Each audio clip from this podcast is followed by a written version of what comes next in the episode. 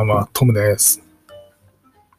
えっ、と、今日金曜日ですね。えー、いよいよ、えー、明日、明後日は土日なので休みですね。えー、まあ、お仕事される、てる方もいるかもしれませんが、ちょっとゴールデンウィーク、えー、明けて木金仕事して、まあ、また休みがすぐ来るので、ちょっと嬉しいなと思います。えっ、と、昨日ですね、えっ、ー、と、まあ、早な、あまり長い放送やらないって言ったんですけど、結構お伝えしたい案件がたくさんあって、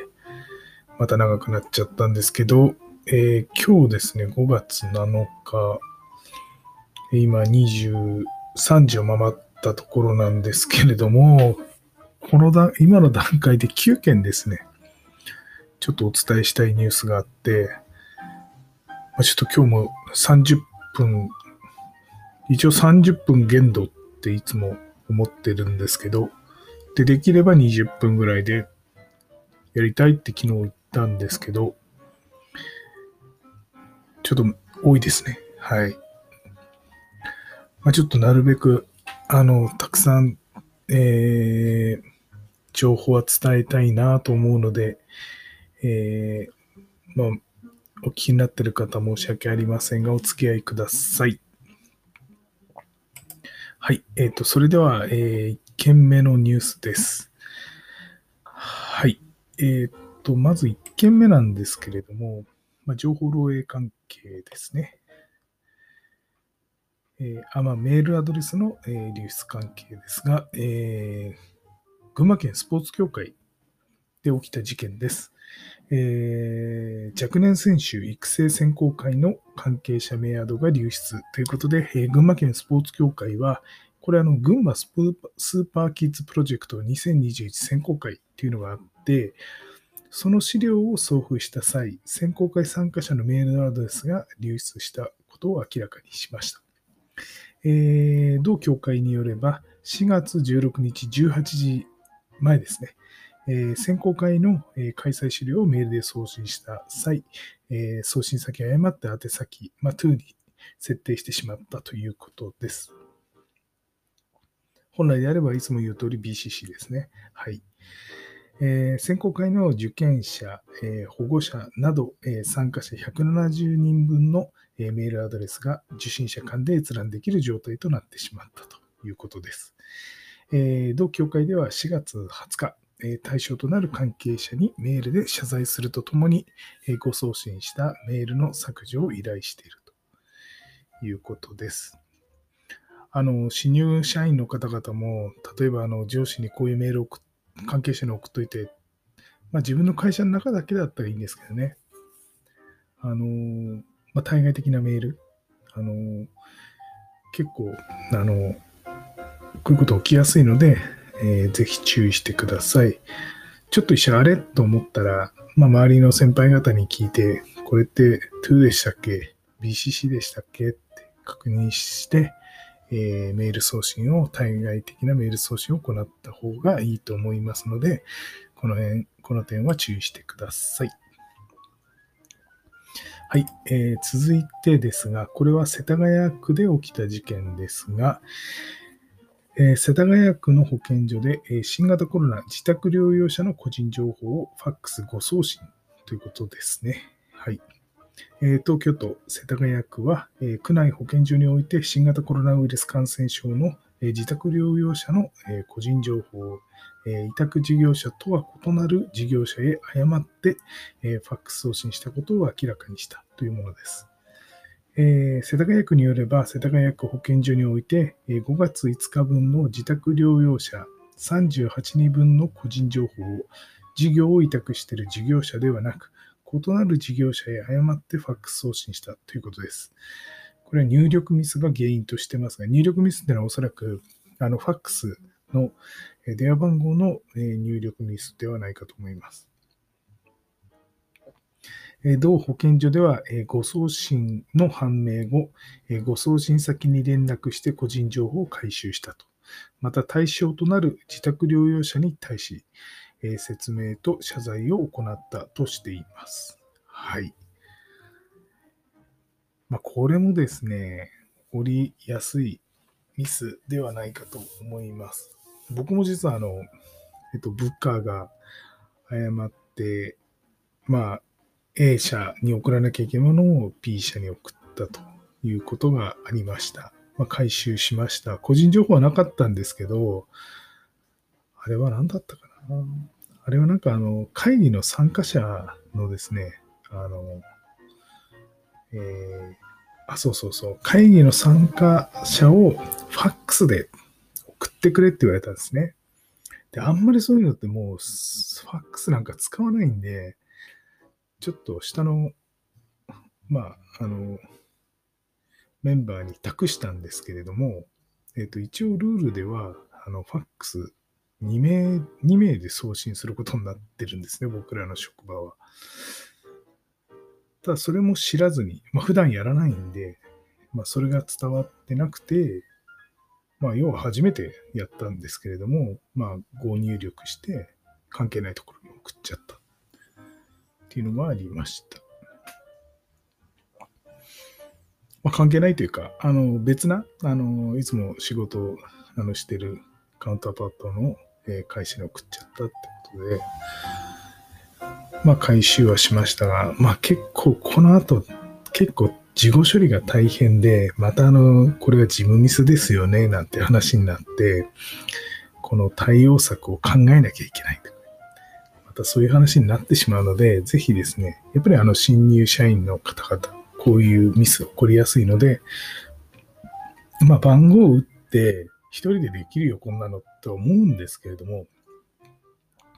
念のため、もう一人に見てもらうとか、そうした方が、まあ、自己防衛としていいのかなと思うので、まあ、まあ、社内でルールがあるんであれば、それを徹底するということ。もし、社内でルールがないんであれば、ちょっと自分で工夫して、一回踏みとどまって誰かに見てもらえば、ほんのね、1分ぐらいの話なんで、先輩呼んで、すいません、確認さし、確認してください。声かければ確認してくれるんじゃないかなと思うんで、あの、ぜひね、あの、こういうことを少しずつ試していただければなと思います。はい。二つ目のニュースは以上です。え、三つ目です。えっと、これは先月のニュースでもお伝えしましたが、えー、日産証券ですね、えー、情報流出を最優先で調査していると。サービス再開時期には慎重に判断ということで、これ日産証券で起きた事件ですが、えー、日産証券が不正アクセスを受け、一部オンライントレードシステムで障害が発生した問題で、え、同社は当初の予定より調査に時間がかかる、え、との見込みを示したというものです。まあ、おそらく被害が思った以上に広範囲で出ていると思われます。ある程度、発表にはアロワンス持ってあの望むはずなんですけれども、それ以上に時間かかるということは、やっぱり広範囲にわたあの被害が渡ってるんじゃないかなと推測します。えー、ウェブサーバー3台で障害が生じ、4月25日23時頃より、同社オンライントレードシステム、えー、これは物価指数、先物取引、オプション取引というものと、あとクリック365、えー、クリック株365、この3つにおいて障害が生じているものです。え同社はこれらのサービスの提供を当面停止し、原因や情報流出の状況について調査を進めています。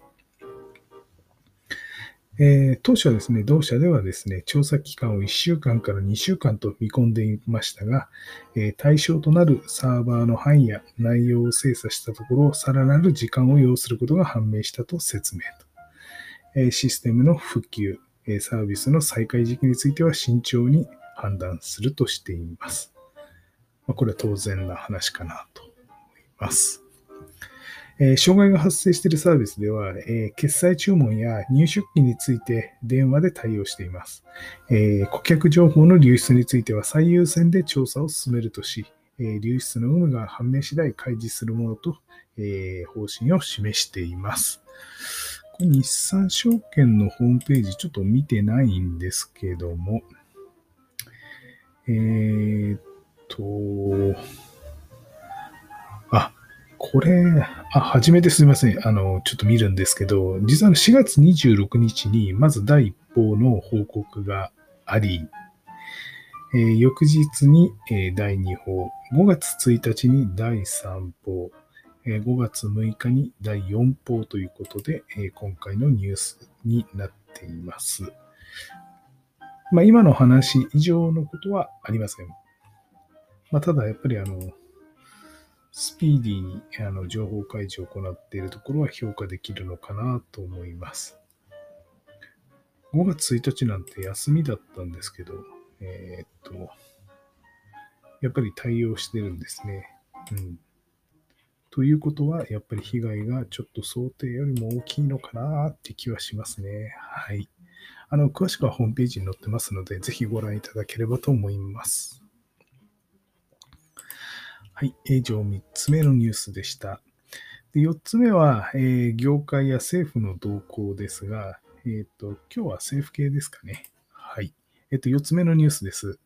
えー政府は、えー約8年ぶりに IT、BCP ガイドラインを改定したと。えー新型コロナを踏まえた内容も入ってます。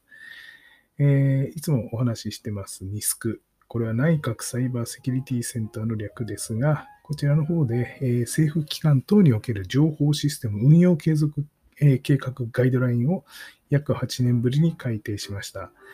えーと自分もちょっと見ないといけないなと思ってます。え同ガイドラインは政府機関の担当者が、え情報システムにおける運用継続計画 ITBCP ですね、の策定時における検討手順や留意事項をまとめた手引き書になっています。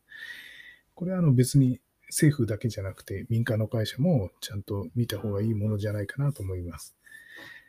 えー ITBCP は政府機関など、えー業務継続計画における情報システムの検討部分をより詳細に示したもので、大規模災害やセキュリティインシデントなど、情報システムの運用に影響を及ぼす危機的事態が発生した場合に、えー情報共有や機関欄、アクセス認証基盤など、情報システムへの影響を最小限に抑えるために必要な計画を定めています。2011年3月にガイドラインの初版を策定しました。えー当初はですね、首都圏直下型地震を想定した内容を加えた2012年5月の第2版以来ですね、え今回約8年ぶりの改定となりました。えセキュリティインシデント発生時の対応やクラウドサービスなど技術動向を踏まえた内容などを拡充しているということです。え新型コロナウイルス感染症、え拡大の影響などを踏まえ、感染症流行時を想定した対策内容を追加したということです。まあ、こういったことがない限りはなかなか改定はしないんですね。こういうものを。まあ、ある程度基準であって、えーまあ、新たな、えーまあ、あの、検討事項がない限りは、あの、見直しはないんですけれども、今回コロナウイルス化において、まあ、こういう必要性が生じたということだと思います。また、えー政府機関等の情報セキュリティ対策のための統一基準群との整合性を図り、えー対象組織に独立行政法人とサイバーセキュリティ戦略本部が指定する法人を追加しているということです。こちらの方もですね、えーぜひホームページを、えーご覧いただければと思いますが、えーっとですね、これ、まだ、あ、これは、これでもあれですね、実際ニスクのホームページに載ったのは4月の28日ですね。はい。そうですね。ニュースとしては今日上がってきてたんですけども、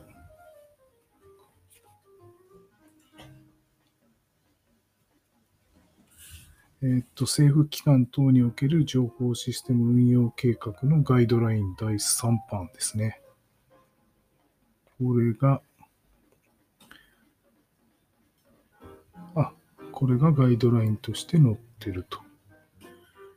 いうことです。あ、内容は結構盛りだくさんですね。あ、ちょっとこれは見といた方がいいかなと思います。ちょっとすみません、今、ざーっと見てるんですけれども、あ、結構網羅的に書いてあるので、えー、っと、これは見ておいた方がいいですね。ちょっと勉強にはなると、かなり勉強になると思います。ちょっと僕もこれ、えっ、ー、と、後で見ておこうかなと思います。はい。まあ、こういうちょっと勉強材料があると、情報セキュリティも、あの、いろんなことを学びやすいので、えっ、ー、と、そうですね。えっ、ー、と、勉強材料としてちょっとご覧いただければと思います。えっ、と、NISC のホームページですね。内閣サイバーセキュリティセンターの、えホームページをご覧ください。えー、これが4つ目です。で、5つ目ですが、えーと、フィッシング、えー、報告数が過去最多ということで、上位5ブランドで、えー、8割超ということで、え、こちらの方、レポートがフィッシング対策協議会から出てます。4月にフィッシング対策協議会へ寄せられたフィッシング攻撃の報告件数は過去最多となる4万4307件だったということです。フィッシングサイトの URL も前月を上回っていると。4月に同協議会へ寄せられたフィッシングの報告は4万4307件と。前月の4万4 4万3423件から884件増となったと。まあちょっと右肩上がりですね。1日あたり1476.9件の報告が寄せられており、前月の1400.7件から増加しているということです。フィッシング攻撃に悪用された URL は、前回前月の495件から96件増加して、5591件、悪用されたブランドは66件で、前月の69件からわずかに減少したということです。引き続き、クレジットカードブランドを語るフィッシングが目立っており、クレジットや審判系の21ブランドが攻撃に用いられているということです。その他仮想通貨取引で5ブランド、ISP やホスティング事業者で12ブランドが悪用されたと。メールアカウントや管理アカウントの認証情報の搾取が目的のフィッシングも多数報告されています。はい。ということで、あの、詳しくはフィッシング対策協議会のホームページを見ていただけると、えー、いいと思いますが、うんと、ちょっと簡単にこう、今グラフを見てるんですけれども、URL の件数自体は、まあ確かに、あの、多くはなってると。えっ、ー、と、ちょうど2年前が1300件ぐらいだったんですが、今5500件ということで、まあ、3倍強の伸びです。で、この2019年5月、6月ですかね、報告件数は3800件ぐらいだったんですけれども、報告件数自体は今44,307件ということで、4月何回でですね、これ10何倍ですかね、13、4倍ですかね。かなり多くなってるということですね。はい。で、ちょっと補足ですけれども、えー、悪用されたブランドを個別に見ると、Amazon を装ったケースが全体の50.7%と過半数に上ることが分かってます。やっぱりみんな Amazon 使ってるから、Amazon を狙うということが上等手段なのかもしれません。でこれに楽天、あとよく出るあの三菱の UFJ ニコス、えー、三菱住友カード、JCB を含めた上位5ブランドで全体の81.2%を占めたということです。ですから直接っていうかあの Amazon のメール、楽天、えー、三菱 UFJ ニコス、住友カード、三井住友カード、JCB。このあのメールが来たときはちょっとあの確認した方がいいですね。えっと、それとショートメ、えー、ショートメッセージサービスえー、SMS を利用、悪用したフィッシング攻撃も引き続き発生しており、Amazon やクレジットカードブランドを語った文面が確認されています。また、宅配業者の不在通知を装ったケースも多数報告が寄せられているということです。えー、フィッシング協議会では、ログインを促すメールや SMS を受信した場合、正規のアプリやあらかじめ登録したブックマークよりログインし、情報を確認するように、えー、呼びかけています。はい。ということで皆さん気をつけましょう。詳しくはフィッシング対策協議会のホームページをご覧ください。はい。えっ、ー、と、それでは、ここからは脆弱性関係で、えっ、ー、と、内容、細かい内容は割愛しますが、えー、まず、えー、6件目はですね、MTA の、これ、エクセムっていうんですかね、21件の脆弱性最新版に更新してほしいということで、え、書いてあります。えー、メール転送ソフトの MTA のエクセムにおいて、えー、21件の脆弱性が、えー、明らかとなっていると。えー、脆弱性を修正した、えー、パッチが公開されています。脆弱性を発見し、え、修正に協力した、えー、これなんだろう、クアルシー、クアリス、クワ、なんだこれ。ちょっと僕知らないんですけど、これはなんだ ?QUALYS。クアリスっていうんですかね。あクラウド型の脆弱性診断管理サービスですね。クアリス。クオリスですね。クオリス。失礼しました。クオリス詳細を明らかにしているということで、えっ、ー、と、詳しくはクオリスの、えー、ホームページをご覧いただければと思います。メール転送ソフト MTA の XM の、えー、脆弱性です。えー、8件目ですね。8件目、これもちょっと勉強不足であれなんですけど、えっと、VR 空間プラットフォーム、えー、ハブスクラウドに認証情報流出の恐れということで、えー、Mozilla Foundation の VR 空間構築プラットフォーム、えー、ハブスクラウドに深刻な脆弱性が明らかとなったということで、すでに脆弱性は修正済みとする一方で、えー、修正以前に悪用された場合、認証情報を取得されている恐れがあり、利用者に注意を呼びかけているということです。はい、こちら詳しくは、えー、Mozilla の、えー、ホームページを見ていただければと思います。えっ、ー、と、8件目ですが、これもちょっと注意しないといけないなと思うんですが、え2009年以降のデル製品端末のドライバーに脆弱性があると。アップデートが順次公開、未提供の場合も削除をということで、えー、デルの端末において2009年以降導入されているドライバー、デルバイオスユーティリティですね、えー、に、えー、脆弱性が明らかとなったと、アップデートを呼びかけています。で、えー、っと、まあ、どんなもんかっていうと、えメモリ破損や入力検証の不備などに起因する権限昇格昇格やサービス拒否が生じる脆弱性が、え明らかとなっています。え脆弱性を悪用するには、ローカル環境のアクセス権限をが必要としており、えかなり、え高いですね、え脆弱性がレーディングされています。